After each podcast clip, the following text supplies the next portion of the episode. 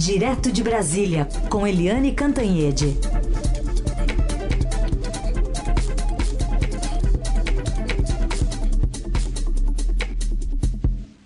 Oi, Eliane, bom dia.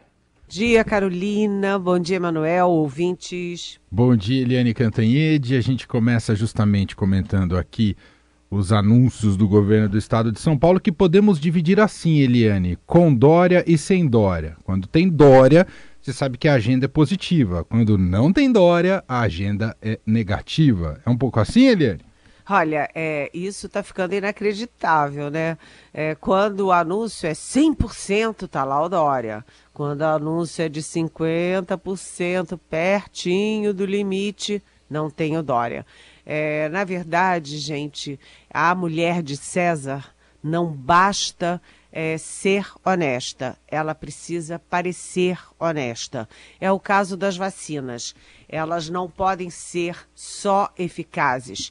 Elas precisam também parecer eficazes para ter a credibilidade, para ter a confiança da população.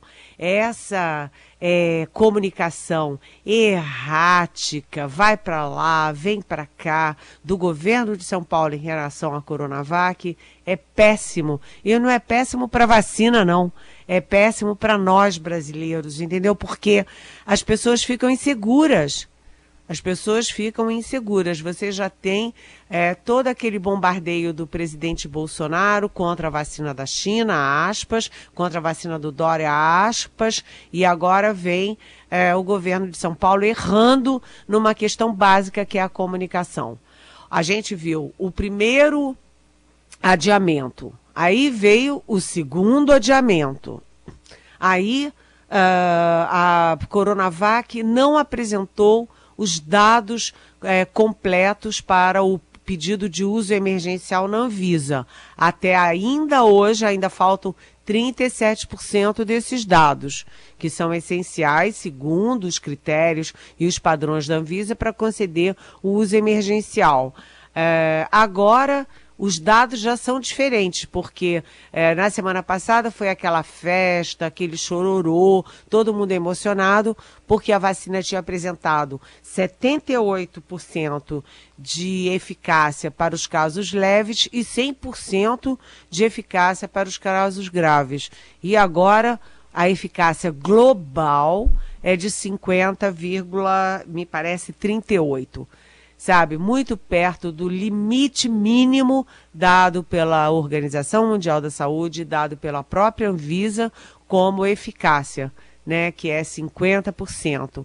Isso tudo é muito ruim porque gira, é, é, gera na insegurança, gera bombardeio, gera guerra política dentro da, desse ambiente nocivo é, da internet. É muito ruim isso, porque, afinal das contas, o que, que a gente tem de objetivo é que acima de 50% a vacina é eficaz. Acima de 50% a vacina cumpre o seu objetivo de salvar vidas, de preservar a saúde das pessoas, de é, reduzir importantemente a, o grau de contaminação e reduzir uma coisa fundamental, que é a pressão sobre o sistema de saúde, sobre os hospitais e os leitos. Então, a vacina é, com 50,38%, ela é eficaz, deveria ter sido comunicado assim desde o início é, e por erro, por pânico, por conveniência, por tentativa de esperteza, fizeram esse caos de comunicação. Hoje o que todo mundo discute é aí, essa vacina é boa, é, não é, toma, não toma. Gente, a vacina é boa e assim que é autorizada e assim que for aplicada, vamos tomar. Eu vou ser a primeira da fila lá na minha faixa. Né? Agora é preciso ter cuidado com a comunicação. Quem não se comunica se estrumbica, como já dizia o Chacrinha. E nesse caso, quem não se comunica bem pode estrumbicar as pessoas, os cidadãos que ficam temerosos em relação a uma vacina que é sim eficaz. Bom, uma vacina que tem aí pela frente um caminho né, de aprovação pela Anvisa. A agência que prometeu domingo dar uma resposta, né, Eliane? É, é, é aquela história, né? A gente está uh, ah, com 10 milhões e 700, 800 mil doses de Coronavac em solo nacional. Tanto aquelas doses que vieram prontas e acabadas da China, da empresa Sinovac, quanto as uh, doses que foram processadas e estão sendo processadas pelo Butantan com base nos insumos que vieram da China. É, mas isso só pode ser aplicado desde que uh, haja autorização da nossa agência de vigilância sanitária. Todos os países sérios têm agências semelhantes, similares, e, e tudo depende da autorização da Anvisa. Eu achei interessante a Anvisa é, anunciar uma reunião decisiva para domingo, em pleno domingo e ela está analisando nesse momento a autorização de duas vacinas, a Coronavac, que é a do Butantan, e a vacina de Oxford, que está sob responsabilidade da Fiocruz. A vacina de Oxford ainda não está no Brasil. Né? A gente sabe que eles têm planos grandiosos de, é, de importar 15 milhões em fevereiro de doses, mais 15 milhões em março, 50 milhões em abril, mas, por enquanto, a única coisa que há dessa segunda vacina da Oxford é a, o compromisso, a negociação para virem 2 milhões de doses dessa vacina de Oxford, é, que está sendo feita em solo é, indiano. Está sendo feita na Índia e a negociação é com a Índia para trazer para o Brasil 2 milhões de doses, que é muito pouquinho, né? mas é para pelo menos dar o start. Então, domingo a gente pode ter aí uma boa notícia e a gente torce para que a Anvisa seja técnica, faça seu trabalho, que a Coronavac também, né, seja técnica, faça seu trabalho de entregar toda a documentação, assim como também a vacina de Oxford, porque é isso que vai definir a reunião do Ministério da Saúde com os governadores, com a Anvisa, com todo mundo, na terça-feira. A reunião era para ter sido ontem, foi adiada para terça-feira, dia 19. Aliás, o ministro da Saúde fala em dia D, em hora H, vai ser março, vai ser dezembro, vai ser fevereiro. Ele não tem a mais remota ideia. E ele tinha até falado em começar a vacinação dia 20 de janeiro. Mas vem cá, se ele vai fazer a reunião com os governadores no dia 19, é muito improvável que ele faça a reunião no dia 19 e horas depois já saia todo mundo vacinando. Não funciona assim, não é? Então, isso ainda tende a demorar.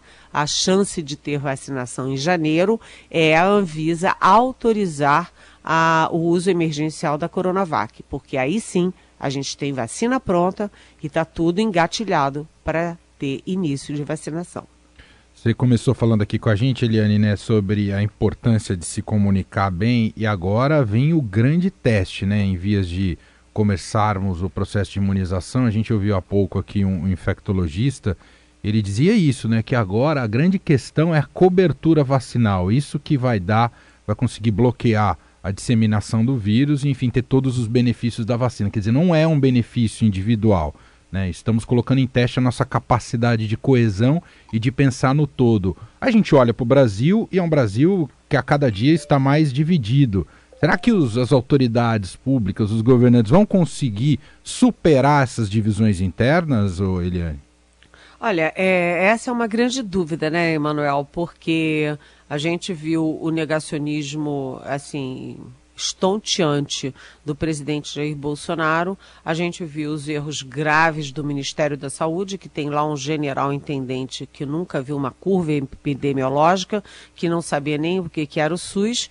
Então é perigoso, é preocupante. E a gente tem do outro lado os governadores desesperados, porque eles têm a responsabilidade direta sobre as suas populações. É, não está claro para mim nem para ninguém, como é que vai fazer? Essas doses da Coronavac vão ser aplicadas só em São Paulo? Ou essas doses da Coronavac vão entrar no Plano Nacional de Imunização, o PNI, é, que diz que a vacinação no Brasil é um plano nacional, né? ou seja, coordenado pela União. Então, há várias dúvidas sobre autorização, sobre eficácia, é, sobre é, é, logística, tudo muito confuso, porque faltou coordenação desde o início. E como faltou a coordenação é, federal, isso é, estimulou uma guerra política entre Bolsonaro e Dória e os outros governadores correndo hora para cá, hora para lá, tudo muito, muito confuso. A única coisa que a gente tem absoluta segurança, 100% de segurança, é que as vacinas são eficazes e as vacinas são seguras. Todos os testes, não apenas dessas duas que estão é, aqui no foco do Brasil, mas também a Pfizer, a Moderna, a própria vacina da Rússia, é, a Sputnik 5, a enfim, outras vacinas, inclusive agora as que estão surgindo é, na Índia, é, a, não a de Oxford feita na Índia, mas uma nova vacina feita na Índia. Todas essas vacinas têm um grau de segurança altíssimo, ou seja, quem toma não corre risco. Ao contrário, quem toma salva a sua vida e pode salvar a de muita gente. Conversando com Eliane Cantanhede, diretamente de Brasília. A gente segue repercutindo notícias relacionadas à pandemia da Covid-19. Aliás, tem uma notícia da manhã de hoje que deixa claro uh, como há muito bate-cabeça no combate, desde o princípio, e isso se revela até agora bate-cabeça no combate justamente à pandemia. A Prefeitura do Rio de Janeiro chegou a autorizar o retorno de público aos estádios no, no meio desse caos de janeiro. Eduardo Paes rapidamente foi às redes sociais para dizer que a, a medida será revogada, mas a prefeitura oficialmente chegou a autorizar o retorno do público. Enquanto isso, Eliane Cantanhede, uh, Maguito Vilela, né, que estava internado há, há, vários meses aqui em São Paulo, na luta né, contra a Covid, ele já nem estava mais com coronavírus, né, mas lutando justamente pelas sequelas da doença, acabou falecendo. Eliane. Pois é, é, essa é a notícia triste de hoje. A gente vê que a gente está perdendo é, todo dia. É, ontem, né, nas 20, últimas 24 horas, morreram 1.109 é, brasileiros, é, com uma média móvel é, de mortes nos últimos sete dias de 993 brasileiros. Isso significa, gente, que nós chegamos a 204.726 mortos pela doença e vamos chegar hoje a 205 mil mortes no Brasil pela Covid. E a média móvel hoje vai voltar a mais de mil mortos por dia. Além disso, os contaminados já somam 8 milhões 195 mil 493 brasileiros infectados. E todo dia a gente está vendo figuras é, conhecidas né, que, que são é, atingidas e que, são, é, que morrem pela doença. A notícia de hoje é de Maguito Vilela, ele já foi governador de Goiás, ele foi eleito é, prefeito de Goiânia, ele tomou posse no cargo dentro do hospital em São Paulo e não resistiu à doença. Ele está internado desde outubro, tinha 71 anos e morreu da, em consequência da Covid. É muito triste. A gente viu ontem o responsável pelo INEP, pelo, é, por uma parte do, do Enem, é, o general, é, general da reserva, Carlos Roberto é, Pinto Souza, é, que também morreu aos 59 anos, e a gente vê pastores que negavam a doença morrendo, a gente vê apresentador de televisão que negava a doença, é, negava a pandemia, dizia que ia confraternizar assim e tal, morrendo. Então é melhor a gente se cuidar. Dentro disso, só para concluir, é, vem aí o Enem, né? O Enem vai ser de 17, de, nos dias 17 e 24 de janeiro e virou uma questão judicial. Ora a justiça proíbe, ora não sei quem proíbe. Aí eu converso com educadores que são a favor do Enem educadores que são contra. Converso com médicos que são a favor, médicos que são contra. E eu não consigo tirar uma conclusão. Eu só consigo concluir uma coisa, que 6 milhões de jovens juntos para fazer uma prova, duvido que eles sejam é, tão organizadinhos, tão asiáticos, né, que fiquem assim um atrás do outro, respeitando a fila, respeitando a distância. Eu vejo é, jovens juntos é, se abraçando, confraternizando e 6 milhões juntos.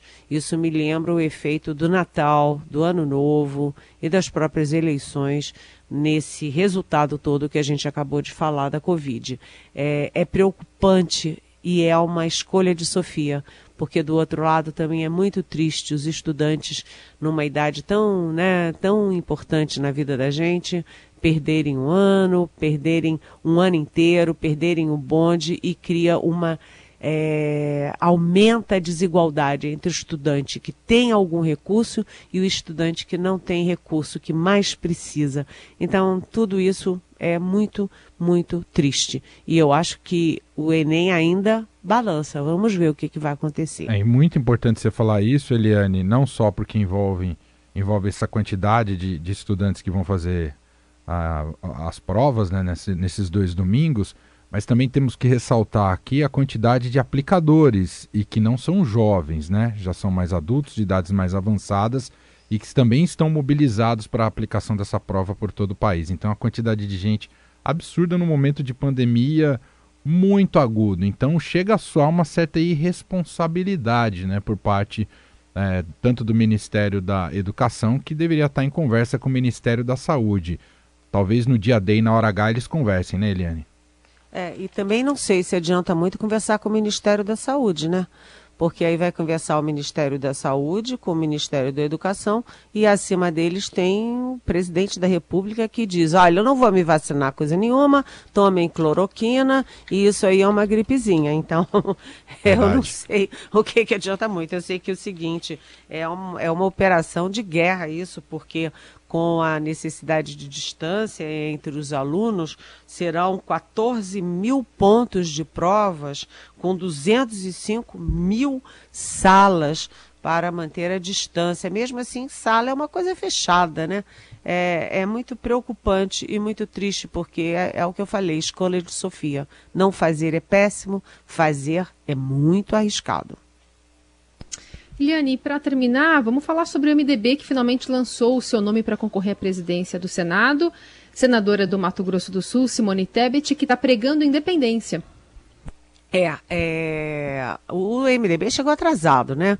Porque o, o senador Rodrigo é, Pacheco de Minas do DEM de Minas, tem o apoio do Davi Alcolumbre, que é o atual presidente do Senado, e ele já vem ganhando apoios de, dos partidos, é, de partidos importantes, inclusive do PSD, que é a segunda bancada do é, Senado, e do PT, que tem uma simbologia enorme, mas que causou furor ali na própria militância, causou furor é, nas esquerdas, porque é o PT apoiando o candidato do Bolsonaro no Senado.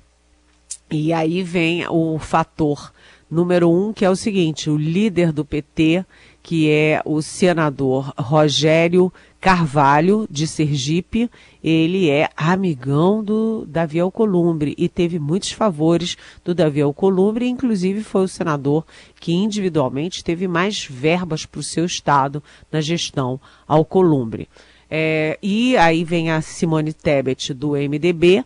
É possível, hoje tem uma série de reuniões que, é, além do MDB, que é a maior bancada, que agora tem 15 senadores, que a Simone Tebet tenha também apoio do Podemos, que é um partido grande, do PSD, das esquerdas, da cidadania, do Cidadania, por exemplo. Vamos ver. A Simone Tebet é uma senadora muito uh, relevante. Ela vai fazer 51 anos em fevereiro. Ela é mulher, né? Uma primeira candidata mulher com efetiva chance de ser presidente do Senado. Ela é advogada e ela tem a política no DNA, porque ela é filha do Rames Tebet, que foi presidente do Senado e que foi governador de Mato Grosso do Sul. Além disso, a Simone Tebet é muito respeitada no Senado, presidente da Comissão de Constituição e Justiça, que é a mãe das comissões, e ela tem um apoio que pode ser decisivo para ela apoio da opinião pública ela é pró-Lava Jato, ela é pró-decência, ela é pró-independência, mas ela não faz oposição irresponsável contra o governo federal. Portanto, é um grande nome e a eleição uh, no Senado agora fica eletrizante também. Muito bem. Eliane Cantanhede, é, agora acompanhando né, essas movimentações também no Congresso e mais de perto é, no Senado com o lançamento da candidatura da Simone Tebet. Ela que volta amanhã aqui ao Jornal Dourado a partir das nove. Boa quarta-feira, Eliane. Boa quarta-feira. Beijão.